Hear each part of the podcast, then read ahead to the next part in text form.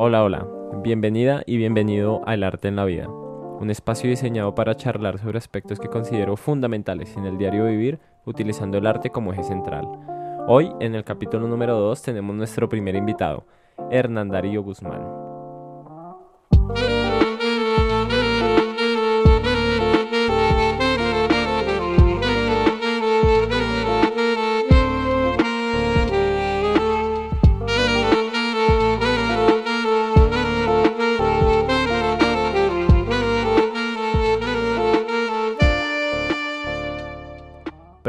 Entrevista del Arte en la Vida podcast. Eh, estoy muy emocionado de iniciar esta, esta parte de, este proyecto, la parte de las entrevistas, y quería iniciar pues de, la mejor manera posible y qué mejor forma de hacerlo que, que con un amigo ya de muchos años, una persona a la cual admiro y respeto muchísimo por, por todo lo que me ha enseñado desde sus conocimientos y y bueno, además de eso, porque su historia de vida se articula muy bien con, el capítulo número uno, que hablamos sobre la, educación y en especial sobre la educación superior, ¿no? La, etapa universitaria. Hernán tiene una historia bien particular porque llegó a la universidad cuando tenía 15 años de edad, 15 años de edad, que, no es muy común y menos en música, menos. Eh, pero además de eso, él termina su pregrado muy joven e ingresa a hacer la maestría también en artes. Yo tenía muchas dudas y, por eso creí conveniente invitarlo porque, bueno, quería saber cómo era ingresar siendo un niño a, una universidad pública y, luego terminar e ingresar a una maestría tan rápido y más una maestría en artes. Entonces siento que va a ser un invitado de, mucho provecho y, y, que a todos nos, nos va a servir muchísimo. Antes de iniciar con la entrevista, me gustaría contarte un poquito sobre quién es Hernán Darío. Él actualmente cursa cuarto semestre de la maestría en estudios artísticos en la línea de estudios críticos de las corporalidades, las sensibilidades y las performatividades. Se graduó como maestro en artes musicales con énfasis en, en fagot, en la interpretación del fagot, que es su instrumento, y, y ha estudiado la música desde muy, muy pequeño, desde muy niño en el colegio donde estudió en la ciudad de Ibagué eh, posteriormente llegó aquí a Bogotá a, estudiar el pregrado también en, música, en, fagot. Y, bueno, hoy nos ha regalado unos minutos para compartirnos un poco de su experiencia. Eh, va a ser de mucho provecho. Bienvenida y bienvenido al arte en la vida.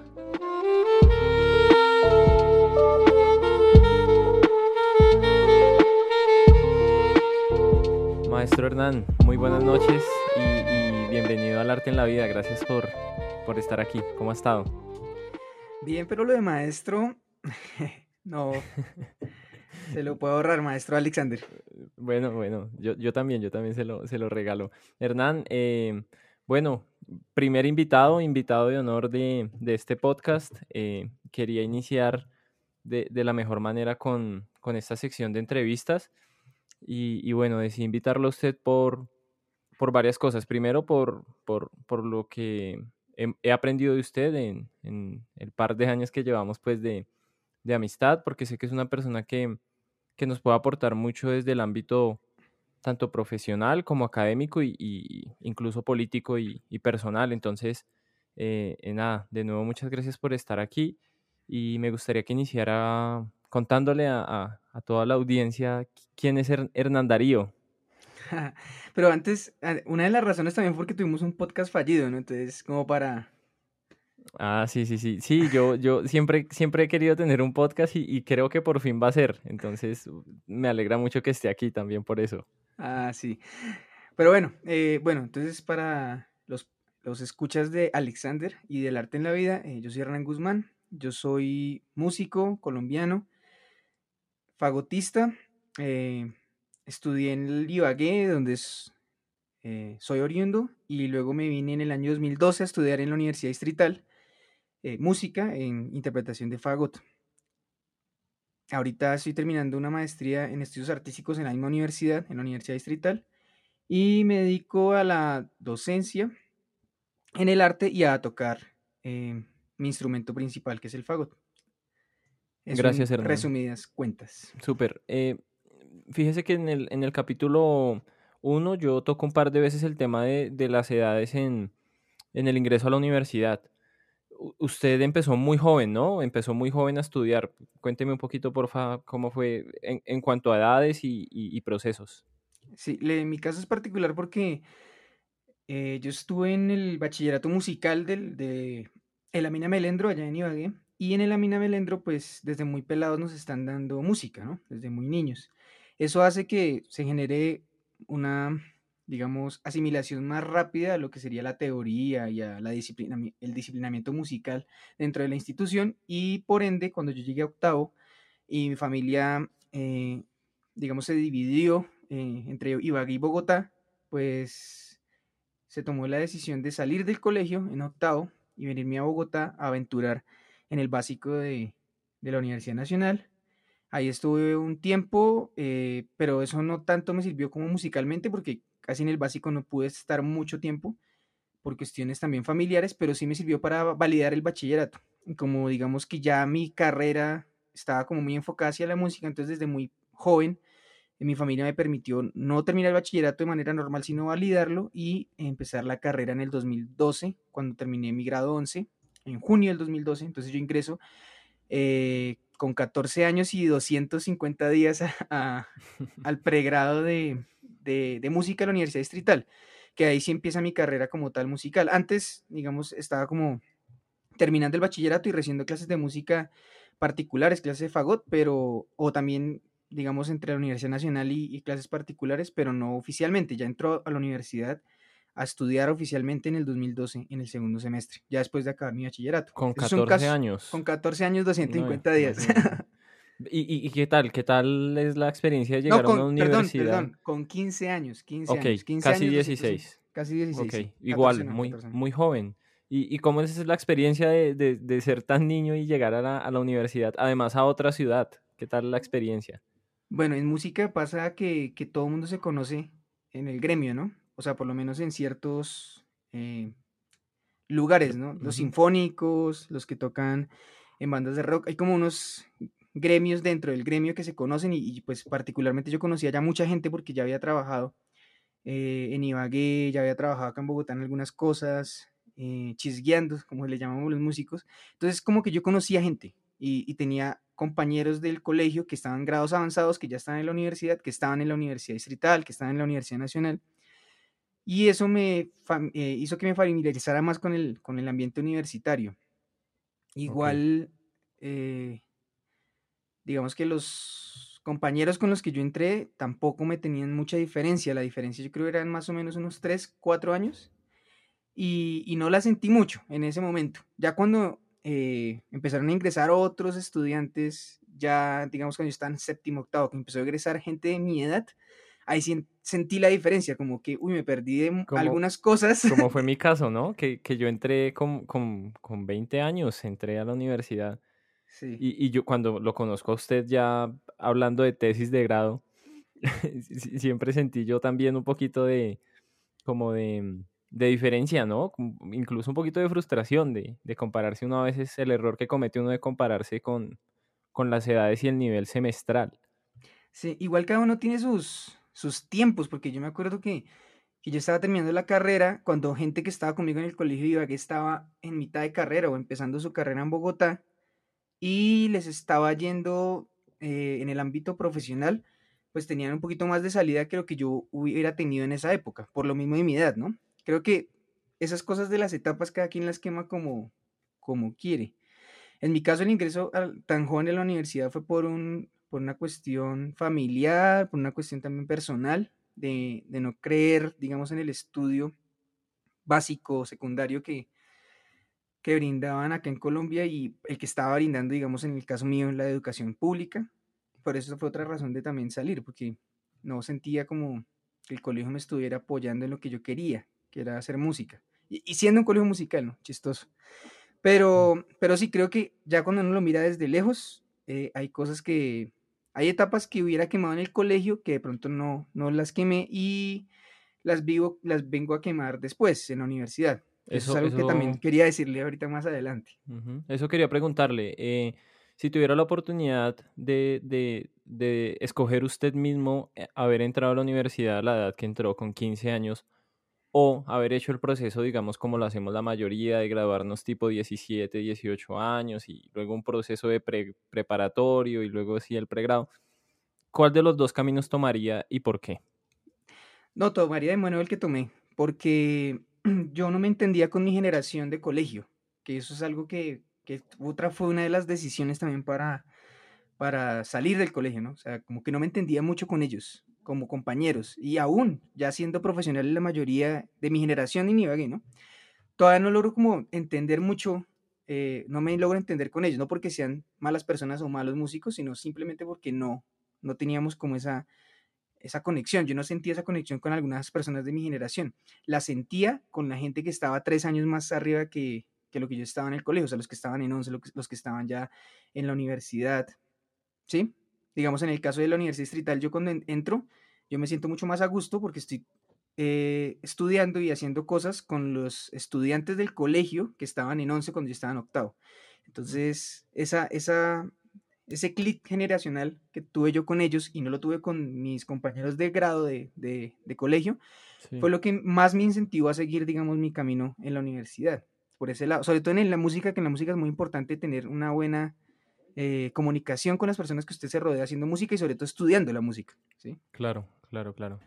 Y, y, cómo fue ese, mm, cómo decirlo, ese, ese, camino en la universidad, en, en, los cinco o seis años que, que, hizo su, su, su pregrado, en, en, cuanto a la, a la madurez, digamos, emocional, profesional, siente que, que, hubo, digamos, falencias. Yo, yo tengo una teoría y es que es importante que haya un tiempo de, de maduración, digamos, muy personal entre el colegio y la universidad.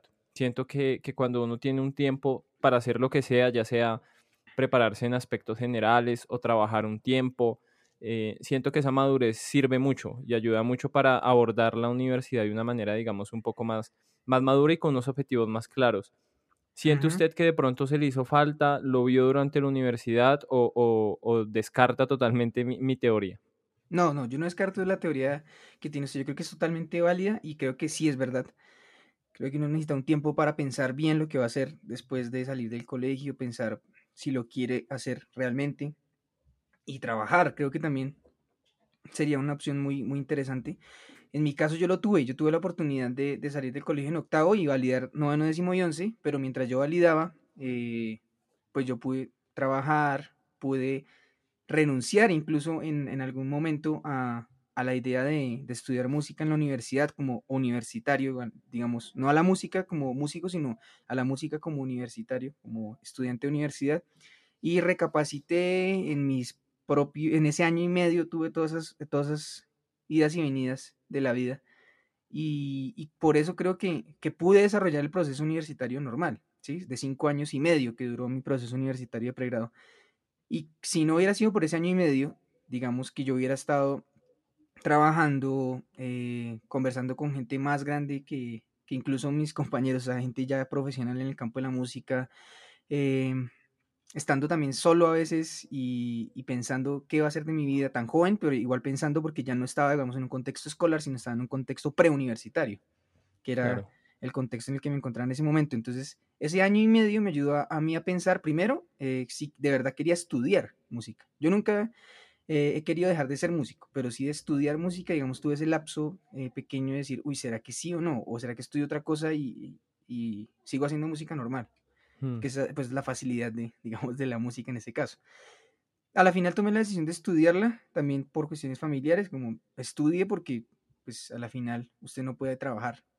Legalmente no podía trabajar sino hasta los 18 y ya me faltaban dos años y medio para cumplirlos. Entonces creo que eso fue una de las cosas más importantes, ese año y medio como de pensarlo. Y, y ese año y medio, digamos, en otros casos también sirve. No, digamos, hay gente que tiene muy claro qué quiere hacer, ¿no? Y, eso me parece muy interesante, pero ¿dónde lo quiere hacer? ¿Cómo lo quiere hacer? Es algo que también hay que pensar. Y si puede hacerlo, ¿no? Si las posibilidades están dadas. Y, tengo entendido que usted se, se, graduó de pregrado y de una vez le apuntó a la maestría y, e ingresó a hacerla además en, en la misma universidad distrital ¿por qué tan rápido y, por qué maestría? Mm. ¿Realmente considera usted que es necesario hacerlo? ¿Lo hizo únicamente por gusto, por, por, por digamos, tomar un poquito de, ventaja en la carrera profesional? ¿Cuál, ¿Cuál fue el principal motivante a hacer la maestría tan rápido además? Bueno, igual no fue tan rápido. Yo salí en el año 2017, en diciembre. En el 2018 eh, estuve trabajando todo el 2018 y en el 2019 me presento a la maestría a mitad de año, o sea, en junio. Tuve un año y medio para, para pensar qué iba a hacer eh, en cuestión de posgradual. Yo, yo sí estaba eh, convencido de querer hacer una maestría por razones no tan eh, tan económicas, digámoslo así, no por escalar laboralmente, ni por, em, no sé, buscar salidas em, académicas a, una crisis económica o personal que tuviera en un momento que muchas veces pasa, ¿no? Cuando uno tiene una crisis económica o personal cree que haciendo un posgrado lo va A, a, acabar, pero eso no, es, no fue mi caso. Yo creo que era más por el amor al estudio, a la final, eh, estudiar es algo muy, muy chévere y sobre todo seguir aprendiendo. Cuando se le brinda a uno la posibilidad económica que le brinda a uno la universidad distrital cuando uno es egresado, pues es mucho más fácil aceptarlo por ese lado, ¿no? Claro. Eh, si a mí la universidad distrital no me hubiera brindado las facilidades para hacer la maestría, yo no la haría porque yo no tengo los recursos económicos para hacerlo. Pero como la universidad distrital sí lo brindó, o sea, o me brindó a mí esta oportunidad, pues la aproveché Igual yo, tenía pensado hacer la maestría en estudios artísticos desde el año 2018, apenas salí, sino que quería darme un tiempo para pensarlo mejor. Entonces ese año de pensarlo mejor y, ya hacerla fue también muy interesante porque cambiaron muchas cosas eh, dentro de lo que yo tenía pensado de hacer en la maestría. Porque eso también pasa en el posgrado. En el posgrado sí pasa más que en el pregrado, porque el pregrado uno llega de cero, en el, posgrado usted tiene que llegar con, con una investigación, una propuesta de investigación, o por lo menos en esta maestría, y al darle tiempo, un, respiro a esa idea de investigación que uno quiere hacer en el posgrado, eh, pues oxigena es, esa, esa idea y la vuelve, digamos, algo más factible. En mi caso, yo salí en el 2018 y traté de, de, hacer un proyecto para presentarme, pero yo vi ese proyecto como muy infantil todavía, muy en las nubes. Y esperé un año y ya hice un proyecto un poquito más factible, que igual cuando entré al posgrado de una vez me dijeron, esto no sirve, esto está muy, de entrada. Chistoso, sí, de entrada, porque eso pasa, porque uno no está acostumbrado a, la investigación y sobre todo en artes. Entonces, cuando llegué a la maestría, entonces dije, listo, voy a cambiar acá eh, el proyecto de investigación, pero todos son tiempos, ¿no? Son, digamos, mis tiempos son de año y medio, me estoy dando cuenta ahorita con lo que usted me está diciendo, año y medio para entrar al privado, año y medio para entrar a, a la maestría. Que no, ojalá no se demore año y medio para ubicarse laboralmente, ¿no? sí, exacto.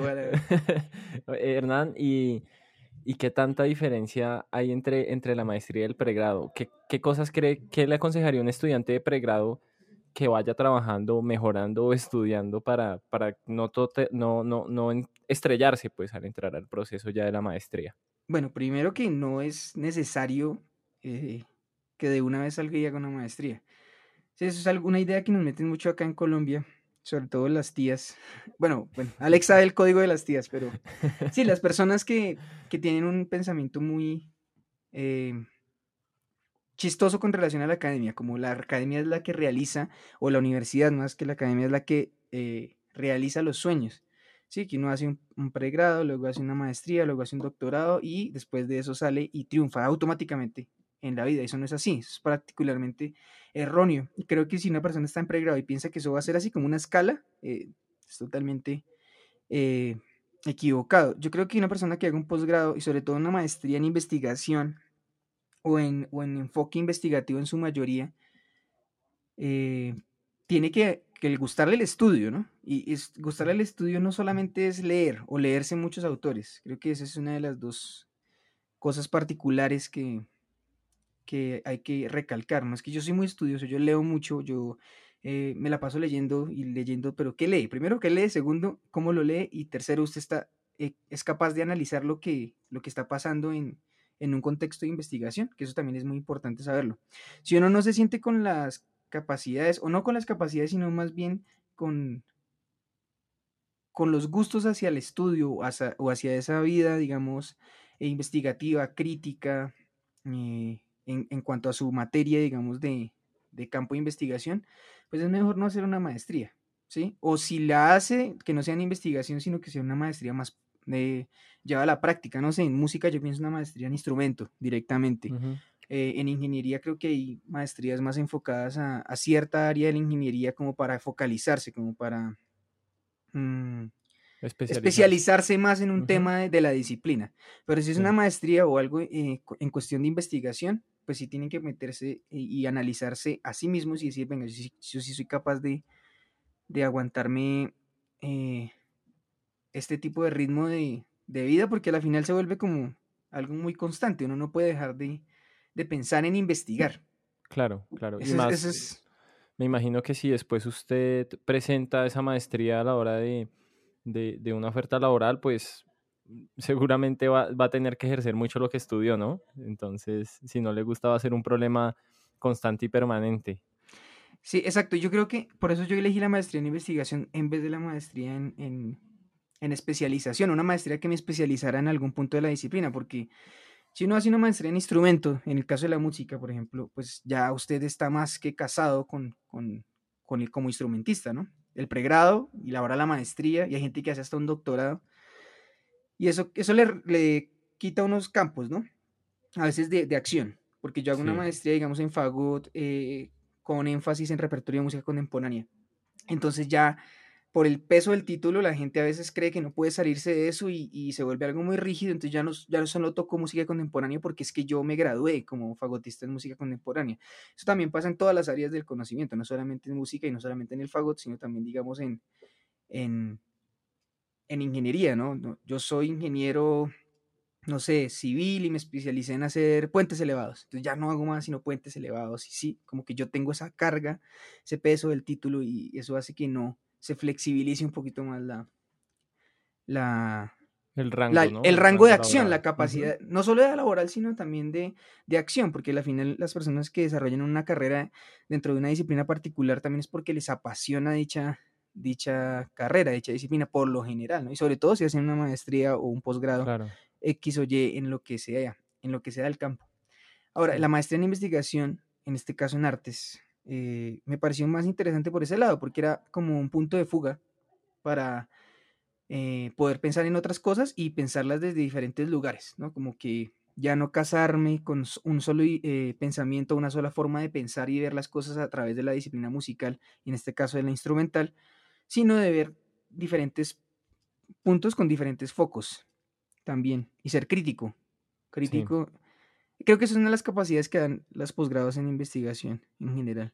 Ser críticos con la propia disciplina y con lo que se hace todo el tiempo, porque es una de las cualidades que tiene que uno tener para hacer un trabajo de grado eh, en, este, en, este, en, los posgrados. ¿Sí?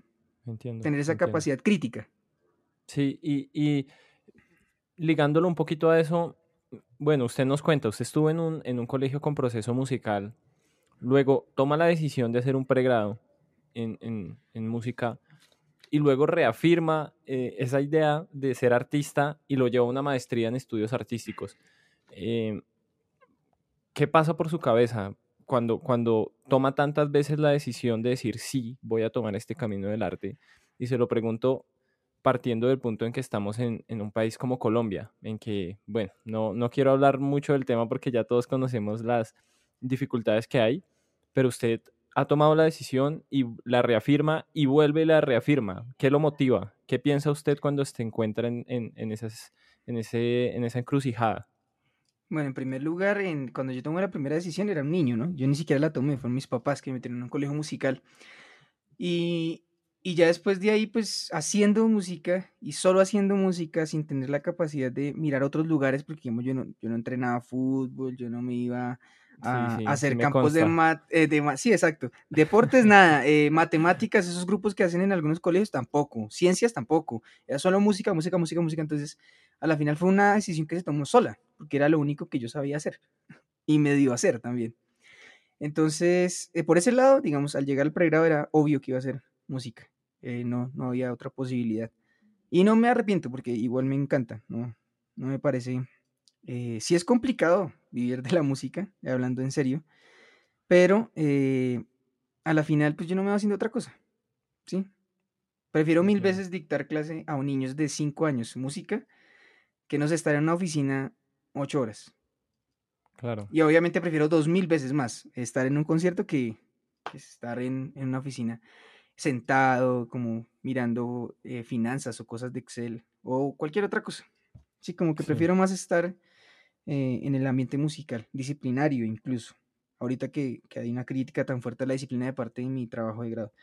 Pero ahora, como, como maestría, yo creo que ahí sí hay un punto de quiebre porque le dije no a una maestría en música. Le dije sí a una maestría en investigación en artes, pero no maestría en música. Y es porque yo de verdad necesitaba ver el panorama un poquito más grande. Ya estaba muy focalizado a la música y sobre todo a la música instrumental. Y, necesitaba ver el panorama un poquito más grande del arte. Porque creo que en, las disciplinas mm, eh, artísticas, específicamente en la música, nosotros no nos entendemos como artistas, ni tenemos esa dimensión del arte, sino es más disciplinar, es más la música. Entonces en esta maestría sí sentí eh, abrir un poquito más como mira, la mirada hacia, la, eh, hacia otros lugares y ver eh, esa posición del arte en muchas cuestiones. Ella ni siquiera es el arte disciplinario como tal, sino el, el arte como un factor eh, que puede agenciar, que puede llegar a transformar, que puede llegar a, a, ser práctico dentro de, de diferentes formas en la sociedad, en la política, en lo político, ¿sí? En la investigación. Claro, claro. Hernán, y una preguntita, eh, ¿Bao inició antes o después de que usted entró a la maestría? No, inició antes, en el 2017. 16, 17. Bao, bueno, Bao, Bao es de verdad una, una agrupación que, que, es de admirar en, en, en el ámbito de la música contemporánea por, por varias cosas. Primero por la calidad musical, que, es indiscutible, pero en lo personal eh, me, genera mucha admiración, sobre todo por la, por, la propuesta. Me, me, parece una propuesta diferente que la convierte en arriesgada, pero, pero que ha tenido muy buena acogida en, en el público de, de la música contemporánea. Y se ve reflejada no solo en, en la venta de boletería, en, la asistencia de, los escuchas, sino en las invitaciones a, conciertos, a festivales, a, distintos escenarios que, dan garantía de que, de que el proyecto ha sido un total éxito. Hacer música contemporánea en Colombia y con un formato eh, electrónica y fagot. ¿Qué, lo llevó a eso, Hernán? ¿Y, ¿Y, cómo ha sido la experiencia? Cuéntenos un poquito de Bao. Bueno, Bao es una agrupación de música contemporánea que nació en el año entre, mil, en el 2016 y 2017. Y la verdad, no, el formato inicial no era fagot electrónica, el formato era mucho más grande. Digamos que teníamos cubierta una gran gama de posibilidades instrumentales en bajo. Teníamos electrónica, fagot, saxofón, tuba, percusión, clarinete, mm, y se me queda un instrumento, guitarra eléctrica y guitarra acústica. Entonces era como un ensamble grande, ¿no? Sentíamos como ensamble grande y con múltiples posibilidades para hacer diferentes combinaciones instrumentales y hacer diferentes conciertos. Nosotros logramos hacer un concierto en el año 2017 en donde ya no había ni tú, eh, perdón, sí había tuba, lo que no había era percusión ni clarinete. Entonces quedó, quedó saxofón, guitarra, eh, acústica y eléctrica, fagot eh, y tuba saxofón, guitarra eléctrica, acústica, fagotúa y electrónica, cinco instrumentos. Y luego, eh, pues, el tubista se fue para Brasil, se, fue del ensamble prácticamente, luego el saxofonista también no, no pudo seguir y de los tres que quedamos, que uno era Jesús con electrónica, el otro era Juan Pablo con guitarra y yo, el fagotista, pues Juan Pablo decidió también salir, entonces quedamos solamente Jesús y yo. Jesús toca guitarra, pero pues él se desenvuelve mejor con la electrónica, entonces dijimos, no, pues no, vamos a dejar morir el ensamble, que sea un dueto. Y, pues ahí sí se redujeron las posibilidades a, lo más mínimo. Pero ha sido muy chévere que, pudimos encargar piezas, hemos también compuesto piezas para el ensamble, eh, nos hemos diversificado. Igual Vago también es abierta a tener más intérpretes invitados, obviamente porque ya como ensamble somos un dueto eh, conformado, pero somos, estamos abiertos, digamos, a hacer va ampliado que es con músicos invitados, ¿no? Por ejemplo, cuando tocamos eh, como banda de rock, una experimentación de improvisación libre eh, con un guitarrista eléctrico, yo tocaba batería y Jesús tocaba guitarra eléctrica. Y entonces así como esas cosas, ¿no? Está el ensamble, el dueto oficial, pero pues hacemos eh, ciertos cambios, ciertos movimientos en la alineación oficial para, para hacer otro tipo de repertorios. Entiendo, entiendo. Eh, Hernán, sí, no, no, tremendo, tremendo. Un proyecto independiente tan, tan arriesgado y, y, sobre todo ver cuando, cuando las cosas empiezan a fluir también.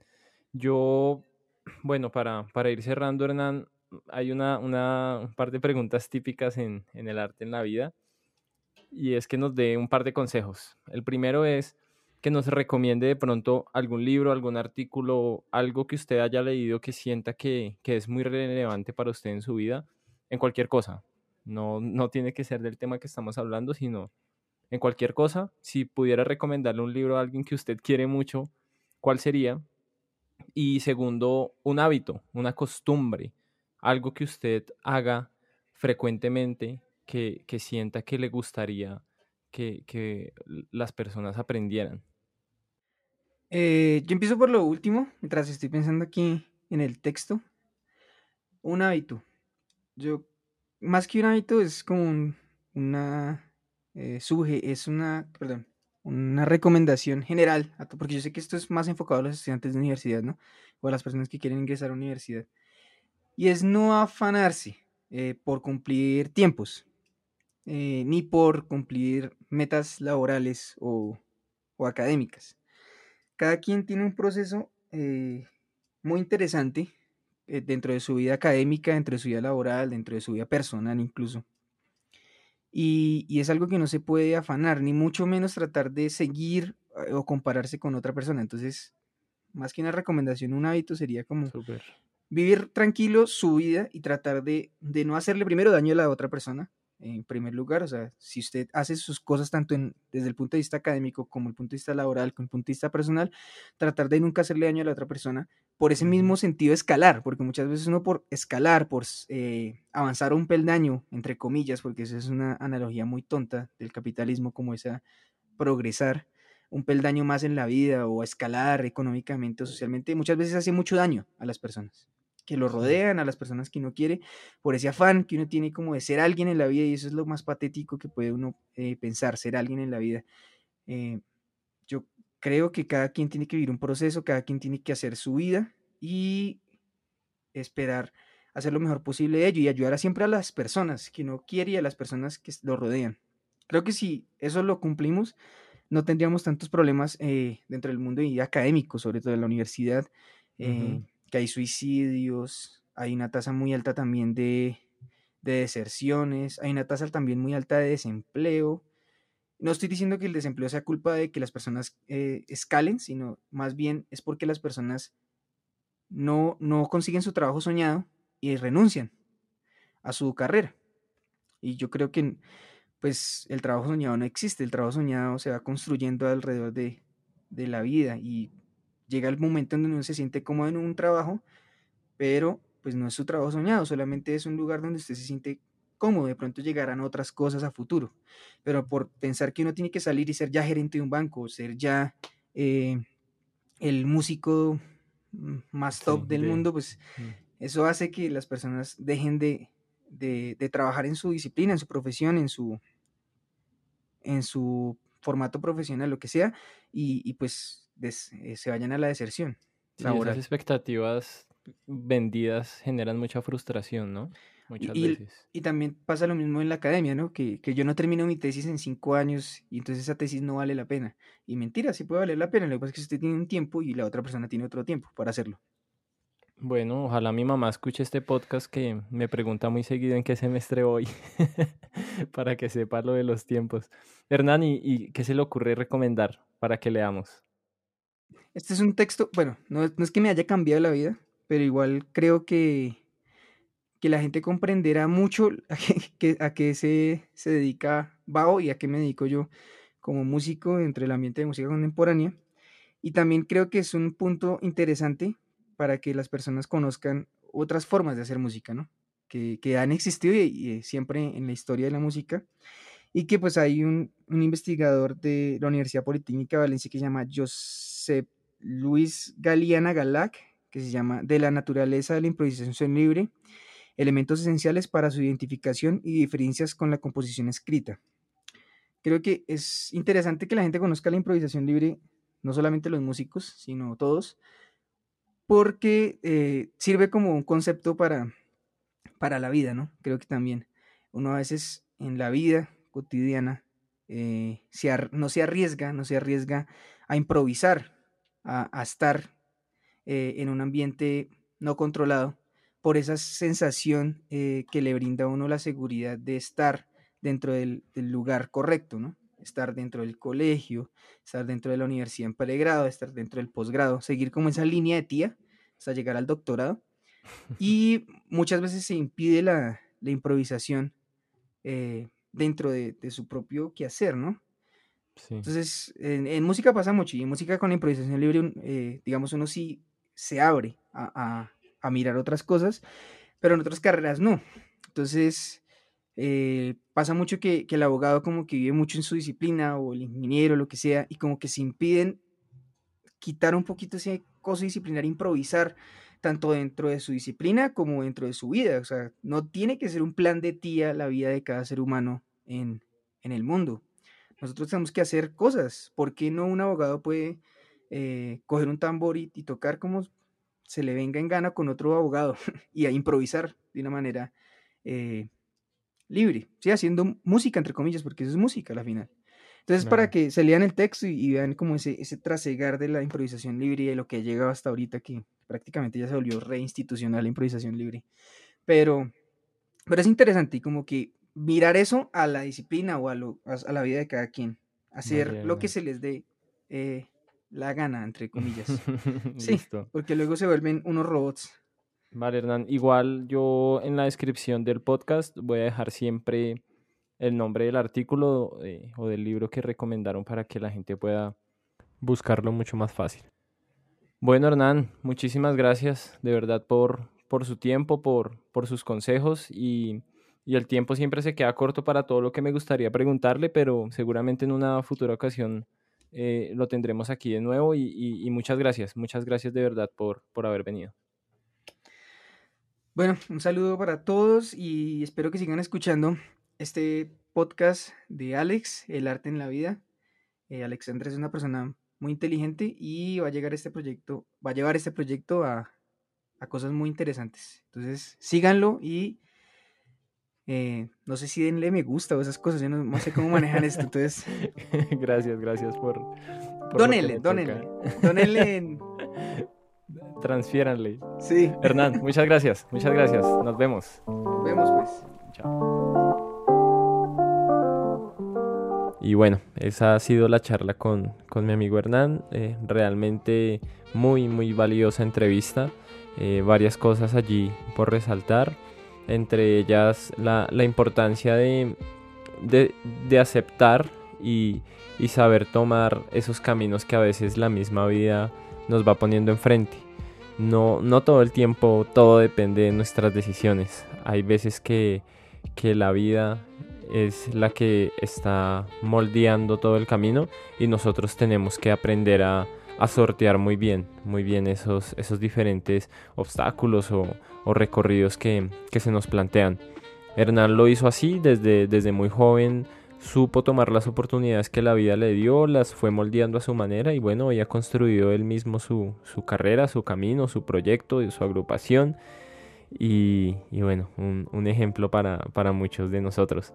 Muchas gracias de nuevo a ti por estar allí del otro lado estos 40 minutos de podcast y nos vemos la siguiente semana con un capítulo más de El arte en la vida podcast.